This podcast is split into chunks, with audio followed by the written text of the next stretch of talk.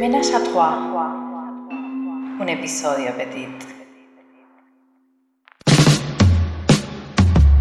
Bueno, bienvenidos nuevamente a un menage, un menage un poco especial porque es el último menage, es el último episodio. No, no Eh, lo digas así que se van a. Hay un par que se van a infartar. No es Bueno. el único, no es el último episodio forever. Es el final de temporada 1, señores. Hemos llegado. Hemos llegado a Puerto. Hola Eugenia, ¿cómo estás? Hola, Debo, ¿cómo estás? Todo bien, después del infarto general que hubo, nos saludamos. Claro, no, no. Es, es el último episodio, pero de esta temporada, de la temporada 1. Eh, vamos a disfruté un volver. montón. ¿Cómo, cómo, Debo? Perdón, que disfruté un montón, dije. Ah, bueno, yo también, obviamente. Eh, pero bueno, que vamos a volver porque vamos a tomarnos un poquito de vacaciones eh, merecidas eh, del podcast, del trabajo también en el medio y, demás. Y bueno, eh, vamos a estar regresando, calculamos que a principios de marzo. De todos modos, em, vamos a ver si igual seguimos en contacto. No les prometemos nada, pero bueno, hay redes y hay cosas, así que Sí, quizás sigamos en contacto. Pero nos vamos a estar tomando un poquito de, de descanso. eh, y teniendo este descanso en mente, nos gustó la idea de hacer una revisión eh, entre todos los capítulos que hemos grabado eh, en esta temporada. Em, digamos, todos los noir, ¿no? Que son los capítulos largos, los capítulos de, de los casos en sí. Eh, y nada, vamos a ir charlando un poco, recorriéndolos, como, como quien hace un balance de fin de año, pero vamos a hacer un balance de la temporada. De la temporada, tal cual. Pero sin mentir, ¿no? Como con el balance de fin de año que la gente... Eh, ¿Qué querés que empecemos? ¿De atrás para adelante, de adelante para atrás? Em, ¿Del más fresquito al más antiguo o qué? No, arranquemos, arranquemos por el principio, ¿no? Como quien dice. El- Los dos primeros episodios, que fue el único caso en el que le dedicamos dos episodios, que fue el, el lanzamiento, em, fue el Sons of Sam. eh, el, el caso, bueno, de, de- de este asesino que tenía sectas, en- tenía perros endiablados que le hablaban y que le pedían matar gente. Después parece que él no trabajó solo. Tenía, tenía como muchos componentes Tenía este sí, caso. un montón de, de giros y giros y giros. Y un periodista que, que trató de llegar a la verdad, pero no pudo. No, se quedó ahí. Y Sí. bueno, medio que eh, se le complicó su vida personal en el proceso, ¿no? Tal cual. Y hablando de invertir tiempo en casos y vida personal, ¿cómo te sentiste grabando este, este caso? ¿Te resonó por algo en particular? ¿Qué onda? Nosotros ya conocíamos, o sea, todo- casi todo el mundo, todo el mundo conocía quién era Sam of Sam, el hijo de Sam.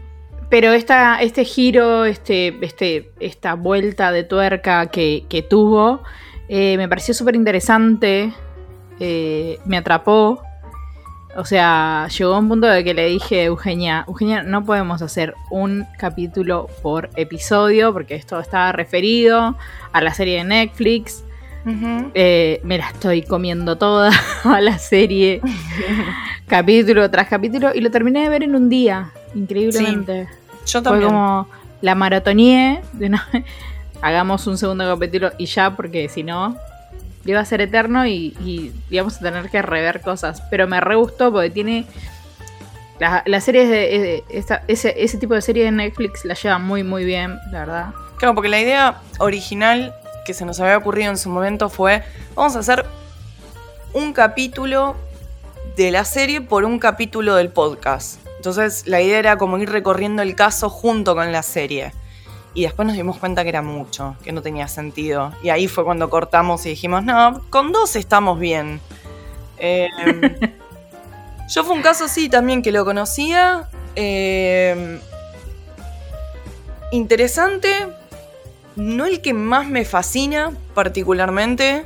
No, a mí tampoco. Pero sí, fue un caso interesante. Eh, Me, me gustó, me gustó contarlo. e investigarlo fue difícil, tiene muchas aristas, muchas personas como involucradas, mucho nombre, mucho... Entonces, este, eso se me hizo un poco pesado para, para armar los episodios, quizás. Eso se lo criticamos más de una vez a Netflix. Dejen de meter gente porque me mareo.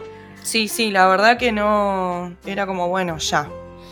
Em, después, el caso siguiente que tocamos fue Solange Gravenheimer. ¿Es cierto? ¿Qué onda vos con este caso? ¿Qué... A mí me tocó un poco porque era nacional.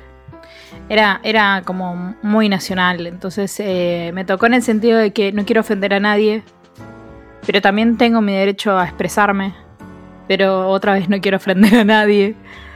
Y, y fue como... eh, ¿Te dio la sensación de que quizás como te hizo grabarlo en un punto en el, en el que dijiste, me tengo que cuidar un poco más de cómo hablo, cómo me expreso al ser un caso nacional? ¿Te pasó eso? No cuidarme, sino no, no querer ser ofensiva para ninguna de las dos partes. Pero justamente por eso, porque por ejemplo, en, en el caso de Son of Sam también hay dos partes, pero quizás te sentiste más libre al saber que al ser un caso de afuera había menos posibilidades de que alguien, no sé, te escuche dar tu opinión, ¿entendés? Sí, sí, sí. Te, ¿Te condicionó eso? Un poco. Un poco. Me condicionó un poco. La verdad que sí.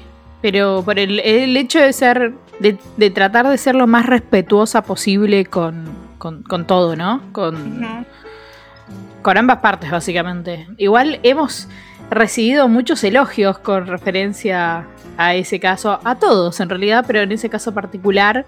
No, no, nos han elogiado la manera de, de tratarlo. Mira. ¿Y a vos? ¿Qué, qué te pasó? Yo es un caso que me interesa mucho, que lo, lo seguí mucho en el momento en el que estaba sucediendo el caso. eh, y me gustó mucho inve- investigarlo un poco más en profundidad para buscar eh, data. Y lo que me pasó fue que me gustó particularmente, disfruté mucho la parte de donde tuve que investigar más terminologías forenses para poder explicar ciertos procedimientos quizás en el momento donde se llega a la escena del crimen y no se había hecho un trabajo lo suficientemente metódico y minucioso como para poder después usar la información en forma fehaciente en, en el caso como prueba, ¿no? Y me, me gustó un montón eso, porque a mí lo que es la, ciencia forense me interesa un montón. eh, y a veces puede parecer que es un poco gore algunos detalles, pero eh, es algo que a mí me gusta mucho y me interesa mucho. Entonces, eh, poder hablar de eso y poder investigar y leer y quizás es- explicar un poco más eh, ciertas terminologías, la verdad que me, me gustó mucho. Yo la verdad no me sentí, por ejemplo, particularmente, no me sentí intimidada ni, me- ni, ni me sentí interpelada, a ver cómo lo puedo explicar, a, a- a no tener como, como una inclinación o para hablar por un lado o por el otro. O sea, si bien hicimos, me parece que con el disclaimer inicial era suficiente y lo hicimos Sí, y yo di totalmente. mi opinión eh, 100%. Realmente no, no puedo, no estoy segura ni puedo decir si eh, Lucila Fren la mató a Solange Gravenheimer o no. Realmente no puedo. Lo que sí puedo decir y que lo puedo decir con toda confianza y libertad y que me vengan a buscar si tengan ganas, eh, es que para mí toda la parte de, de lo que fue el, el- cómo se trató la escena del crimen y las investigaciones que se hicieron en su momento fueron todas una vergüenza. ¿Crees que era como. Perdón. Otra vez. ¿Crees que era como, como algo muy nuevo o muy novedoso a la hora de ese tipo de investigación en la Argentina? No, sinceramente no. Sinceramente no. Se, se hubieron cosas eh, de- de- que son como el, el, el 101 de, de, de- y- de estar en una, en una escena del crimen, la verdad. Cosas como muy básicas que se saben hace mi- no sé cuántos Mil años. no, sí, no sé cuántos años específicamente, pero hay un montón de data que, que- que es muy básica. Si la sé yo, que no tengo nada que ver con nada, me quiero imaginar que un tipo que estudia o una mina que estudia y se especialista en esto lo tiene que tener más aceitado. Entonces es un poco raro. Tal cual. ¿Y te puedo hacer una última pregunta? Sí, obvio. ¿Viste que el- el- el- la Matrix, Google, Sí, nos escucha, nos ve y nos observa? ajá. siempre. Después de toda esa investigación que hiciste, ¿no te empezaron a aparecer cosas muy random? Como propagandas. No lo noté al menos, porque a vos te, te, pasó algo. A mí me apareció dos o tres veces, no por esto, sino por el que viene, por el de Harry Lee Lucas. Sí me aparecieron escuelas de forense, escuela federal, tecnicaturas en, en criminología, ah, eh, y ese tipo de cosas. Capaz no le presté atención, no sé la verdad, pero sí, de hecho yo había llamado, ¿te acordás? Para averiguar por una tecnicatura en criminología. Fue como, che, qué interesante esto. Y después dije, Eugenia, ¿para qué? Dios, bueno. Eh, y decidí hacer algo un poco. Va, no sé. Nuestra Yo trabajo en otro rubro, entonces eh, eh, quizás pienso que, no sería como. como más, me resulta súper interesante, pero nada, a nivel práctico quizás estaría bueno que estudie alguna otra cosa que pueda implementar un poco más en, en el área en la que trabajo, ¿no? Pero, pero me gusta, me gusta un montón. La verdad es que si, si fuera menos vaga, quizás podría hacer las dos cosas en paralelo, pero no, no, ya con un trabajo y un podcast es suficiente. Bueno, vaga, Henry Lee Lucas. Henry, Lucas. episodio 6. Ese lo, grabaste y lo investigaste principalmente vos. Si bien vimos la serie de Netflix, las dos, este lo relataste mm. vos. ¿Te pegó en algo el eh, caso? O, Sí, ¿sabes que sí? Ok. Pero me pegó en el sentido de que la justicia, eh, el poco interés, no, sé cuánto hubo de, fantasioso en él hacerse cargo de ciertas cosas y cuánto hubo de parte de la policía tratar de sacarse todos esos casos de encima. Sí. Y el hecho de que las familias no tengan justicia fue como como impotencia, bronca. De género es el caso. Sí, sí, totalmente. Más que nada por el tema de medias, eh, medias amarillas, estaba por decir, medias naranjas, que se sigue sin, sin resolver ese caso. Eh, es eso, impotencia, básicamente. Y después, a mí me gusta como, como relatar, como contar un cuento, por decirlo de alguna manera, que, que obviamente es un cuento de horror. Pero ese tipo de cosas a mí me gusta, me gustan eh, hacer ese tipo de relatos. Y me han dicho de que gracias a que nosotros relatamos estos casos, eh, tanto el de Sam of Sam como el de Henry Lee Lucas, han, terminado o han retomado las series para terminar de ver las conclusiones que nosotros sacamos si coincidíamos o no. eso fue divertido. Sí.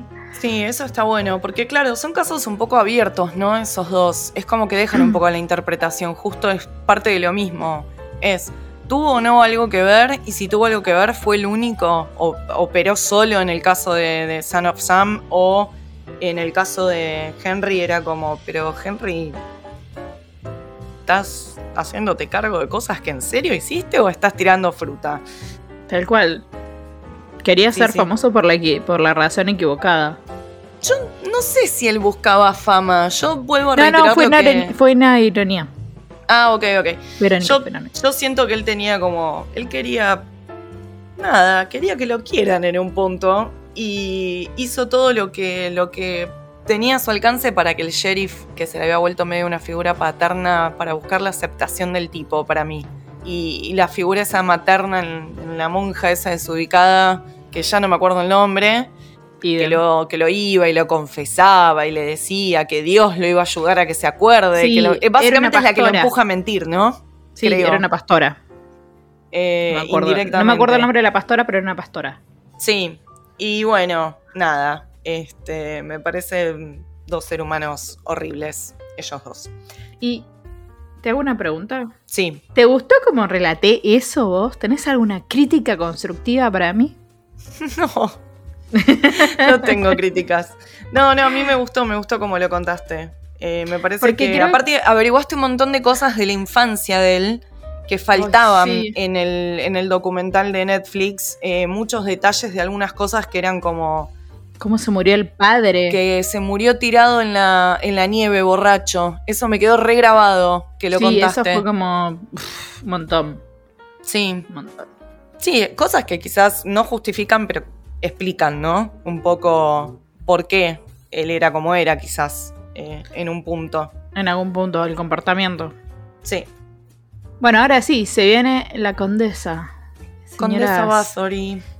Señora de la sangre. Episodio 8.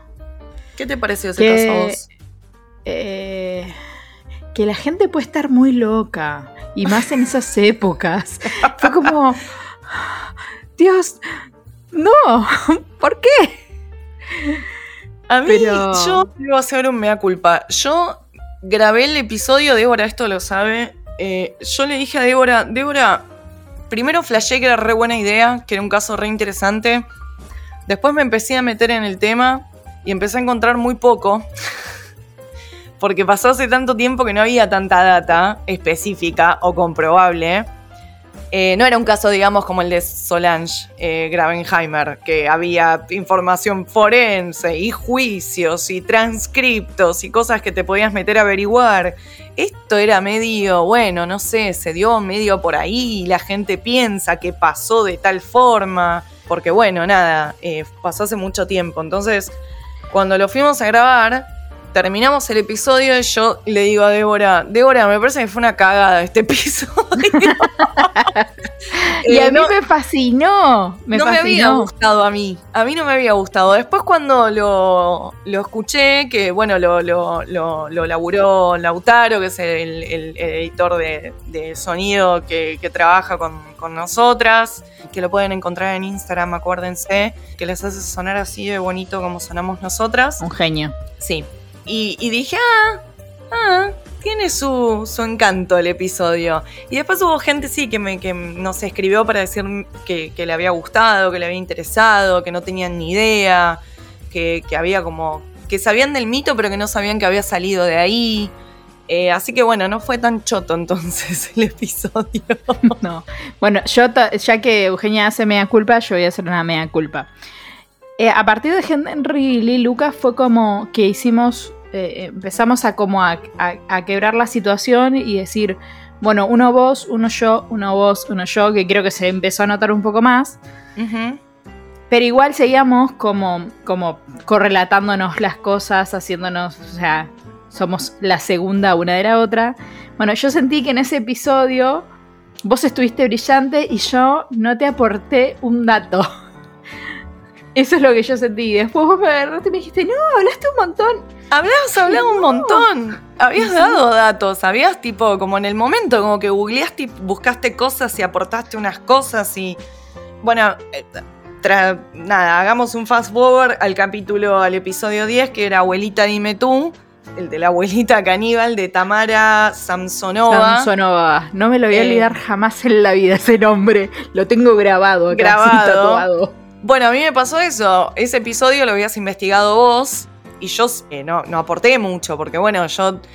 Eh, pero es Sí, como me que se, de, oy- de oyente. Claro, eh, me parece que eh, después se fue dando un poco esa dinámica, porque también nos dimos cuenta que capaz era mucho trabajo y era innecesaria que las dos investiguemos el mismo caso. Totalmente. Entonces eh, eh, habíamos empezado ya con esa dinámica de, bueno, yo investigo esta semana, la semana que viene, entonces también eso le da más tiempo porque les cuento, esto no es que nosotros abrimos Google, no sé, abrimos Wikipedia y leemos de Wikipedia. Acá hay una investigación, uno pasa horas buscando, recabando información, mirando documentales. Cada una tiene su, su técnica, ¿no? También, vos con este, ¿cómo hiciste? ¿Escribiste? ¿Cómo, cómo, cómo lo, lo desarrollaste? Este lo encontré de casualidad y me pareció interesante y, y lo, lo desarrollé. Lo encontré en una aplicación de, de- de tipo TikTok. Y me pareció interesante porque era una noticia. Y entonces me empecé a, a googlear. eh, Me encontré con la noticia en Infobae. De Infobae pasé a Clarín de Clar- y empecé a investigar y a recabar información. Y dije, no, esto se tiene que grabar porque la señora está re loca. Sí, no, no. Y me pareció como que, o sea, como que Estados Unidos tiene todos los cereales Sí. que- que es como que la madre Rusia tiene todos los caníbales. Es como Sí, porque hay un montón de canibalismo. canibalismo. Y es como, wow, me reflejó y empecé a investigar. También se contradecían un montón ciertas cosas, entonces tenías que ver dónde, cómo. Y a- hasta he encontrado. eh, fue como muy gore porque la mujer era muy detallista al momento de dar la, la información. Sí, yo me acuerdo que eh, eh, yo era como, pero quiero saber, porque a mí me gusta el gore, o sea, no. Yo creo que a mí Sí. me gusta más el gore que a vos. Sí, creo que sí. O Pero, sea, o sea, pero yo era como, quiero, yo quiero entender cómo aprendió a descuartizar gente, ¿entendés? Porque no práctica. es fácil. ¿Entendés? Y era como, ¿y cómo los cortaba? Y Débora me miraba como diciendo, pero, ay, Eugenio, no nos metamos ahí, los ojos tuyos me decían, no entremos ahí. Yo quería saber cómo, tipo, pero ¿qué hacía? ¿Les partía el hueso? ¿Les arrancaba la, la- la articulación? Yo quería detalles médicos, Claro. ¿entendés? Más forenses. Este, y, y vos no te querías meter tanto ahí porque te da un poco más de impresión capaz, pero... Sí, sí, sí, me da impresión, pero porque eh, dentro de la investigación que estoy haciendo también encontré videos de cómo ella explicaba de cómo movía el cuerpo hasta encontrar la, la, Como, como la- cuando la articulación. el pollo, claro, Básicamente cuando mueves cortar. el pollo. Sí, y fue como. No como pollo nunca más en mi vida. Claro, a mí Porque te, te hacía como. Está re Y mal te lo que voy a cómo te decir. cortaba. Claro, está re mal lo que voy a decir. O sea, quizás no es la palabra y por eso va a quedar mal y, y no estoy pudiendo encontrar ahora así espontáneamente otra forma de expresarlo. Me resulta un poco fascinante. No porque tenga admiración por gente que descuartiza gente, sino porque me resulta fascinante cómo esa mente opera, cómo se disocian de, de- de- bueno, obviamente son sociópatas, entonces no sienten empatía, no sienten nada, son imposibles de, de- de conectar con el dolor ajeno también. Entonces es como, pero me parece como fascinante que una persona pueda hacer eso con otra y que no se le revuelva el estómago, que, que, que no le genere culpa, ¿no? También Sí, no, es como. siga por la vida, que vaya, descuartice una persona y después salga a hacer las compras como cualquier hijo de vecino. Eh, me parece como, no sé, me llama la atención, me, me- me gusta la parte de- tanto de, de- de- la psiquis como... eh, y me, me entregaba esta señora como, como se había dado ma- mania para... Para Ah, aprender a ¿cómo? cortar cuerpitos. Claro, para descuartizar gente siendo una señora mayor, porque hay que hacer mucha fuerza. Sí, totalmente. Eh, entonces, bueno, me intrigaban. Pero eh, fue como una. Gilla Murano. Fue una Gilla Murano a la quinta potencia. Claro. Claro. Pero. Bueno, seguimos con, seguimos con Pamela. Episodio 12, Pamela Smart. ¿Qué te pasó con ¿Qué? ese caso a vos? Me replanteé toda la parte de comunicación. Claro. En serio. Sí. Fue como. eh, igual yo hace varios. Ya hace como dos años que no miro tele de la manera que, que la miraba antes. No miro noticieros como los miraba antes. Pero fue como. ¿En algún momento alguien le va a pedir disculpas a esta mujer? ¿De cómo le cagaron la vida?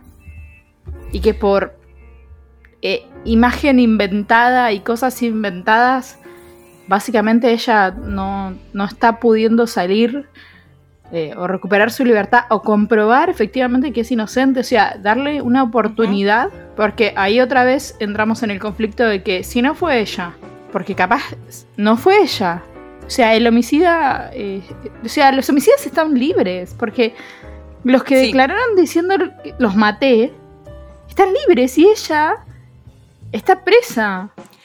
Sí, eh, yo no sé si ella es. eh, recordemos un poco cómo era el caso de Pamela. Para, para el que no lo escuchó, pueden obviamente volver y escucharlo. Pero este es un caso de una mujer que, que es acusada de ser la autora intelectual de- del asesinato de su, de su esposo a manos de unos adolescentes que en teoría ella manipuló.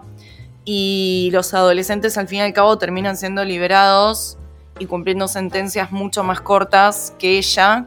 eh, y, y ella, nada, como todo esto se volvió una película, que es eh, Todo por un sueño, que era la película que protagonizaba Nicole Kidman, que está un muy joven Joaquín Phoenix Sí, en esa película. Nada, como que todo eso, alguien hizo la película, alguien escribió un libro, pero está basado en, no es exactamente lo que pasó en el caso. Pero la película tuvo tanto éxito que como que nubló el juicio de todo el mundo para siempre de lo que piensan con respecto a, cuán está involucrada ella realmente en el caso. Eh, y eso hace que ella siga tratando de apelar a su libertad y que se la sigan negando porque hay como un bias creado con respecto a la, a la- a la imagen que se vendió de ella en los medios. Yo sinceramente no sé si ella es inocente. De hecho, algo así, una corazonada me dice que no es inocente. Pero si no lo es, fue autor intelectual. Y si fue autor intelectual del, del crimen, es completamente irrisorio que eh, todavía siga presa y que los autores materiales solo cumplieran 4 a 5 años de prisión y estén en la calle.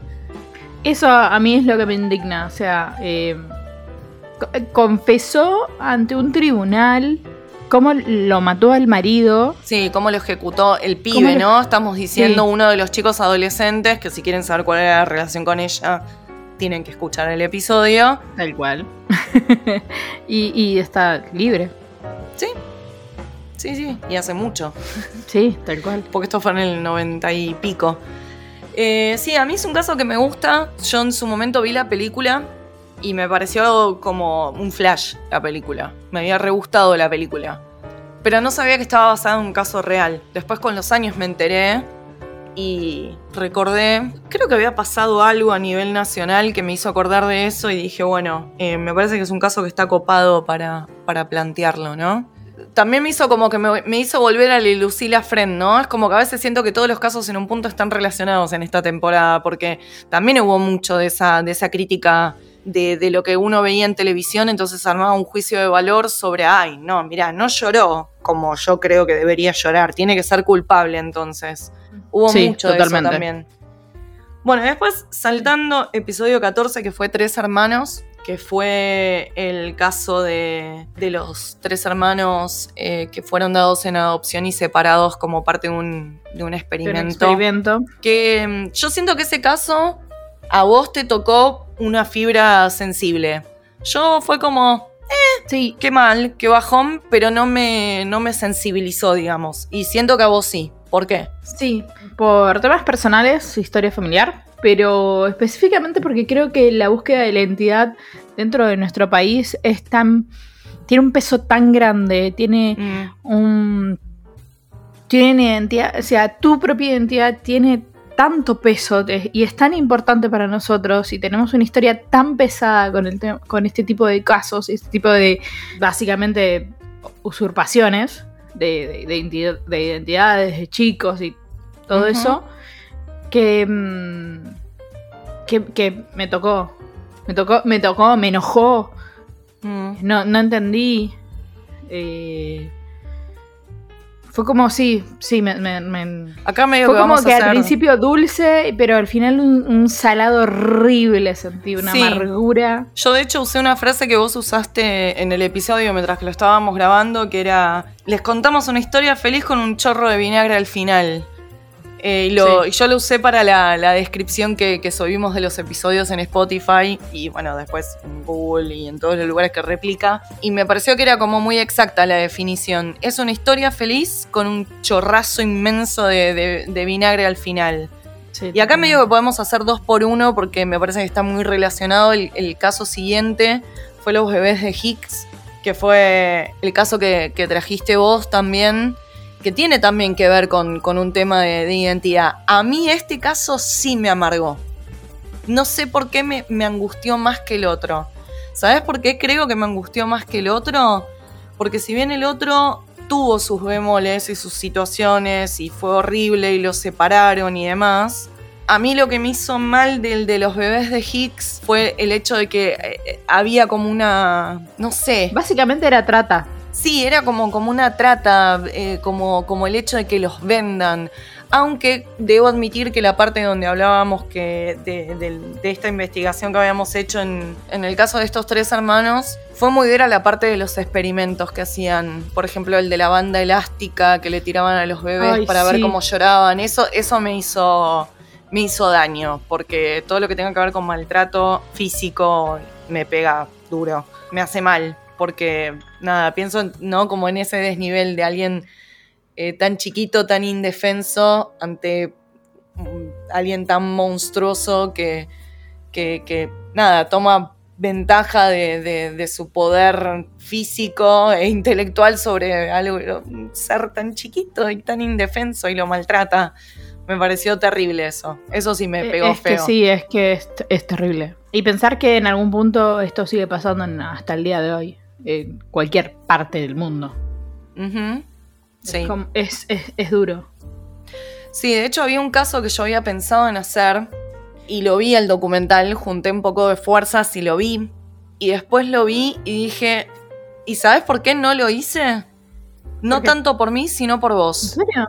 ¿Cuál? Sí, es el caso del nene que se llama Gabriel Fernández, que es un caso de abuso, tortura y, y después seguido de, de- de- de muerte de una criatura por parte de la madre y el, y el novio de la madre.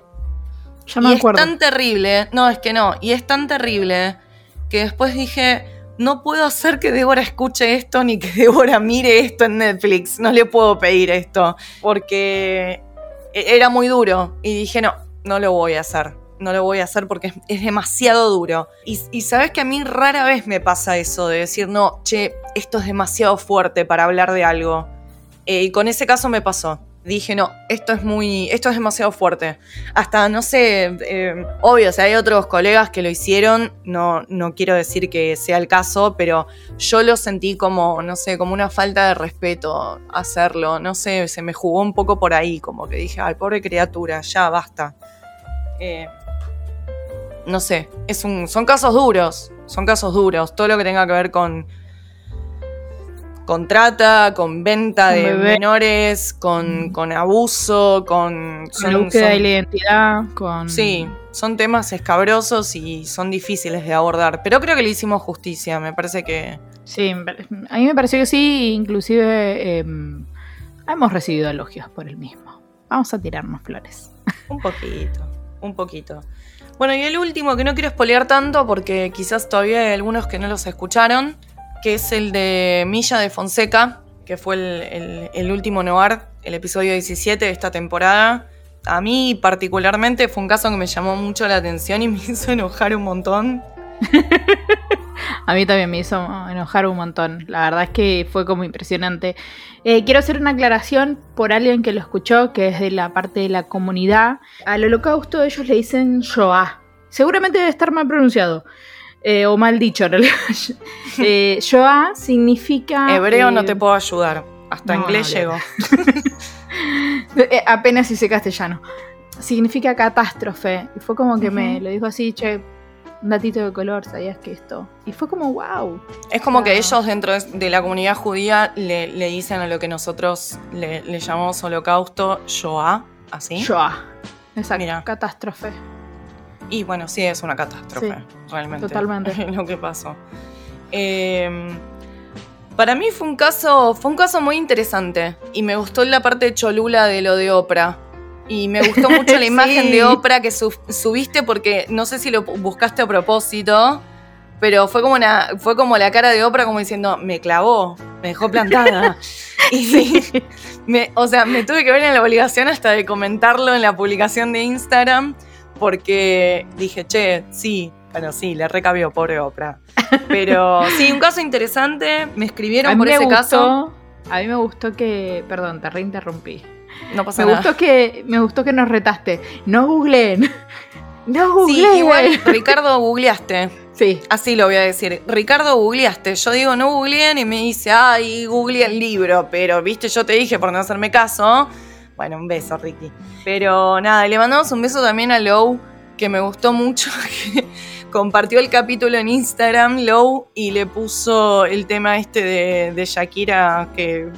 El, el Loba, ¿cómo se llama? Ah, sí, una loba en el armario, creo que Eh, es. Sí, tipo, y le, le puso. Me causó mucha gracia, Lau, te quiero mucho, Lau. Eh, y, y me causó mucha gracia. Eh, de hecho, eh, lo vamos a contratar como la nueva community manager para la temporada 2 porque me pareció excelente, tipo, que hiciera esa mezcla. No se me hubiera ocurrido nunca. Jamás, Eh, jamás. Aparte, las dos escuchando Shakira. ¿Cuándo? Nunca. Este, entonces, este, nada, me causó mucha gracia, estuvo muy bien.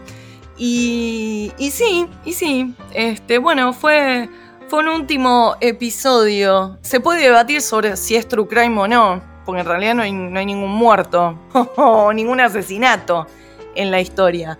Sí hay un, un asesinato, la verdad, ¿no?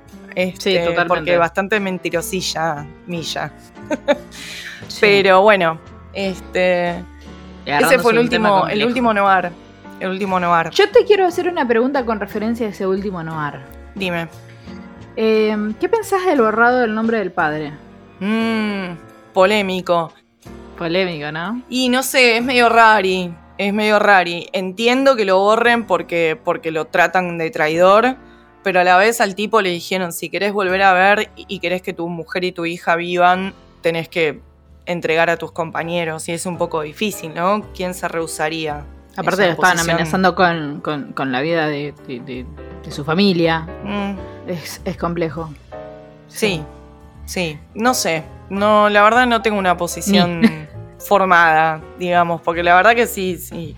No sé, capaz ahí como un contrato de, revolucionario que si entras en la revolución ya sabes que son, es el precio a pagar y es algo, ¿no? Que se sabe y quizás por eso él traicionó ese, ese principio y por eso lo, borran y lo tratan de traidor.